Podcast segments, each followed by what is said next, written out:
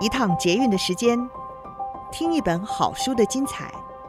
林尔祥为您朗读。亲爱的朋友，大家好，下班了，累了一天，休息一下，让我来为您朗读好书。今天要为您朗读的好书是《拒绝职场情绪浩劫》，二十四个高情商的沟通技巧。主动回击主管、同事、下属的情绪伤害。作者是 JW 智伟管理顾问有限公司总经理、台湾大学商学研究所的博士候选人张明敏。他拥有美国、日本、法国的工作经验，职场超过十八年的实战经验，横跨了培训、行销、销售三大领域，也拥有法国和美国的讲师认证。权威领域涵盖了职场沟通、领导管理、高端销售等等，授课的企业更横跨国际级的科技电子产业、汽车、金融和时尚等企业。今天这本书是一本非常实用有效的职场人际关系管理书，帮助你顺利解决冲突。无论你是职场低线的工作者、中高阶主管，或者是领导者。学会这本书的沟通技巧，在职场上让你的心不累。今天我们书斋的主题是六大基本功，让我们不随老板的情绪起舞。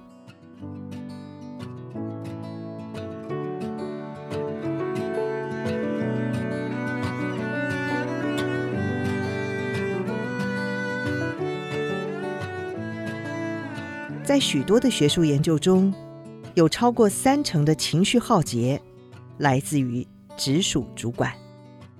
直属主管是代表公司进行管理工作的人，他可以控制和分配你的工作内容、费用、工作时间，以公司的明文规定要求你服从指令，对你的升迁有决定性的影响。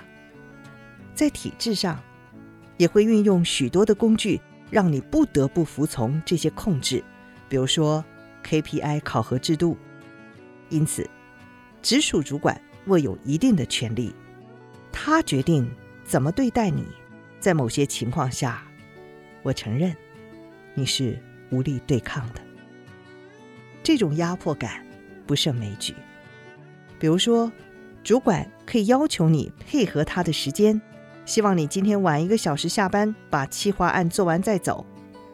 碍于压力，你难以开口拒绝。你常感受到来自主管的巨大情绪压力吗？你有个惯老板，这个“惯”是习惯的“惯”，惯老板或者是瞎主管吗？惯老板，意思是。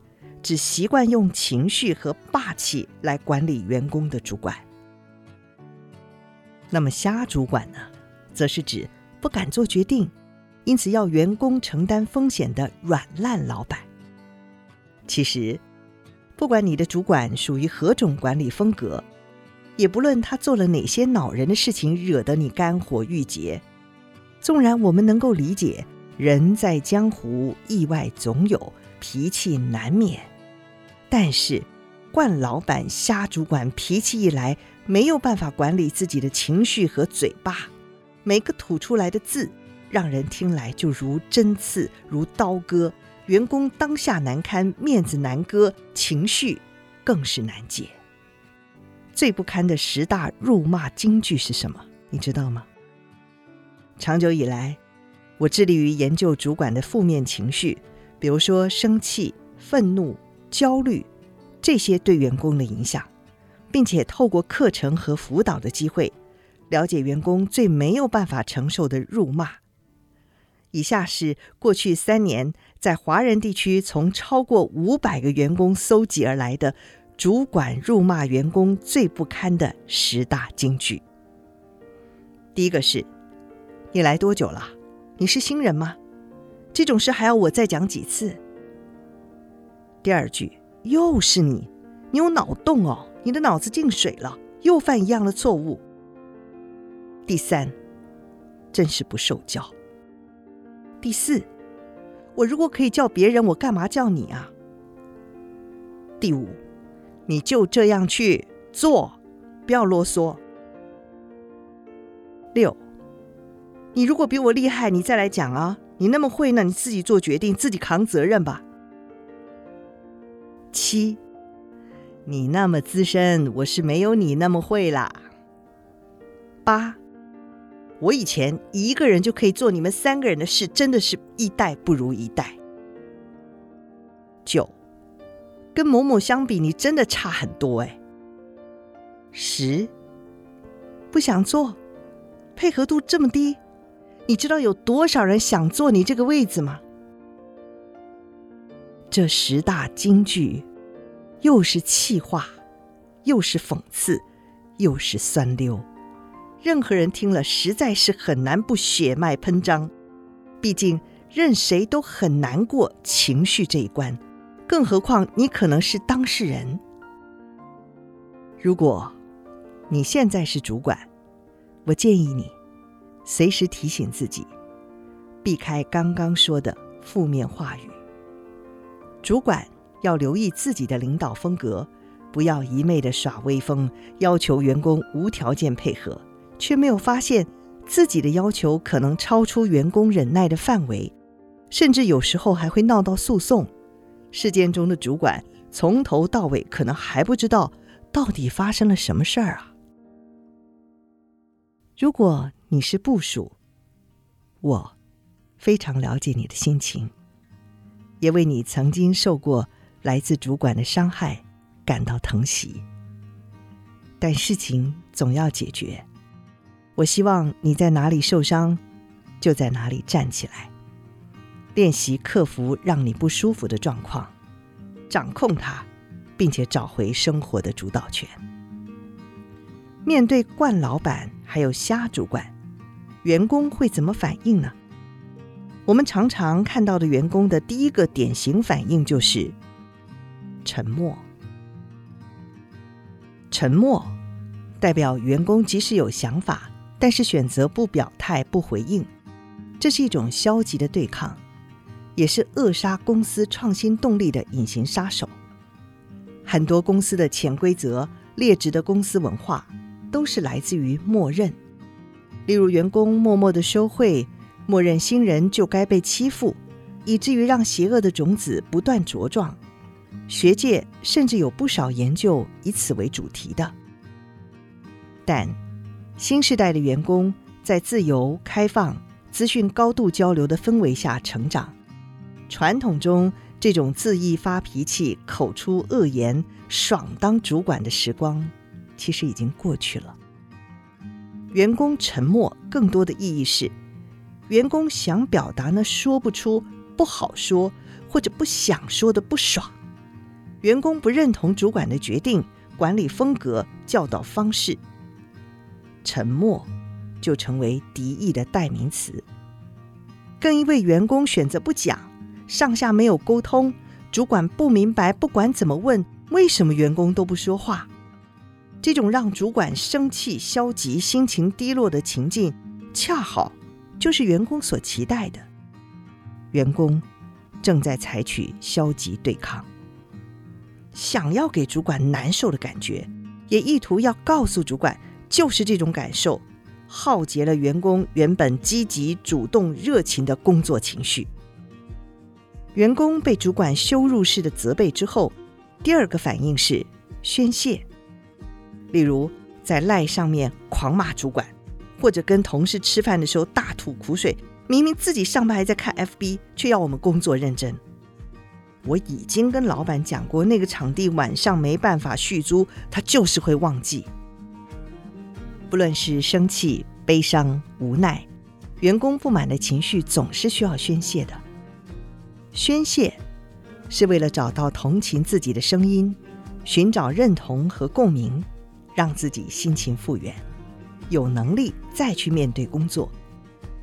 然而，宣泄情绪直接影响的是经常往来的同事，导致局外人的情绪也被感染了。这种群情激愤如同病毒，不断的扩延，造成整个团队充满了负面、紧张、怨怼的工作气氛。公司在有形和无形上都会产生巨大的损失。这就是我们最担心的：主管造成员工情绪低落，员工自我恢复情绪的过程，也导致管理上的灾难。如果你不想被惯老板或者是瞎主管的情绪所凌迟、被勒索，那么你必须要具备以下的向上管理的基本功：事先预防来自主管的情绪耗竭，或者是至少要能做到主管不敢选你作为他的情绪受害者。以下六个基本功结合了管理学、心理学以及辅导经验。既是成熟工作者应该有的基本态度，也是职场上该懂的应对进退。第一个基本功是说之以理，清楚地剖析各种决策和风险，让主管根据理性资料予以决策。比如说，越南市场在过去六个月的 GDP 成长为东南亚各国之冠，并且有未来人口红利，因此建议。往东南亚布局。第二个基本功，主动协助，先协助主管，让主管感受到诚意而愿意协助自己的工作。比如说，我曾经参加过四次的新产品开发，希望主管能够协助我调到开发部门。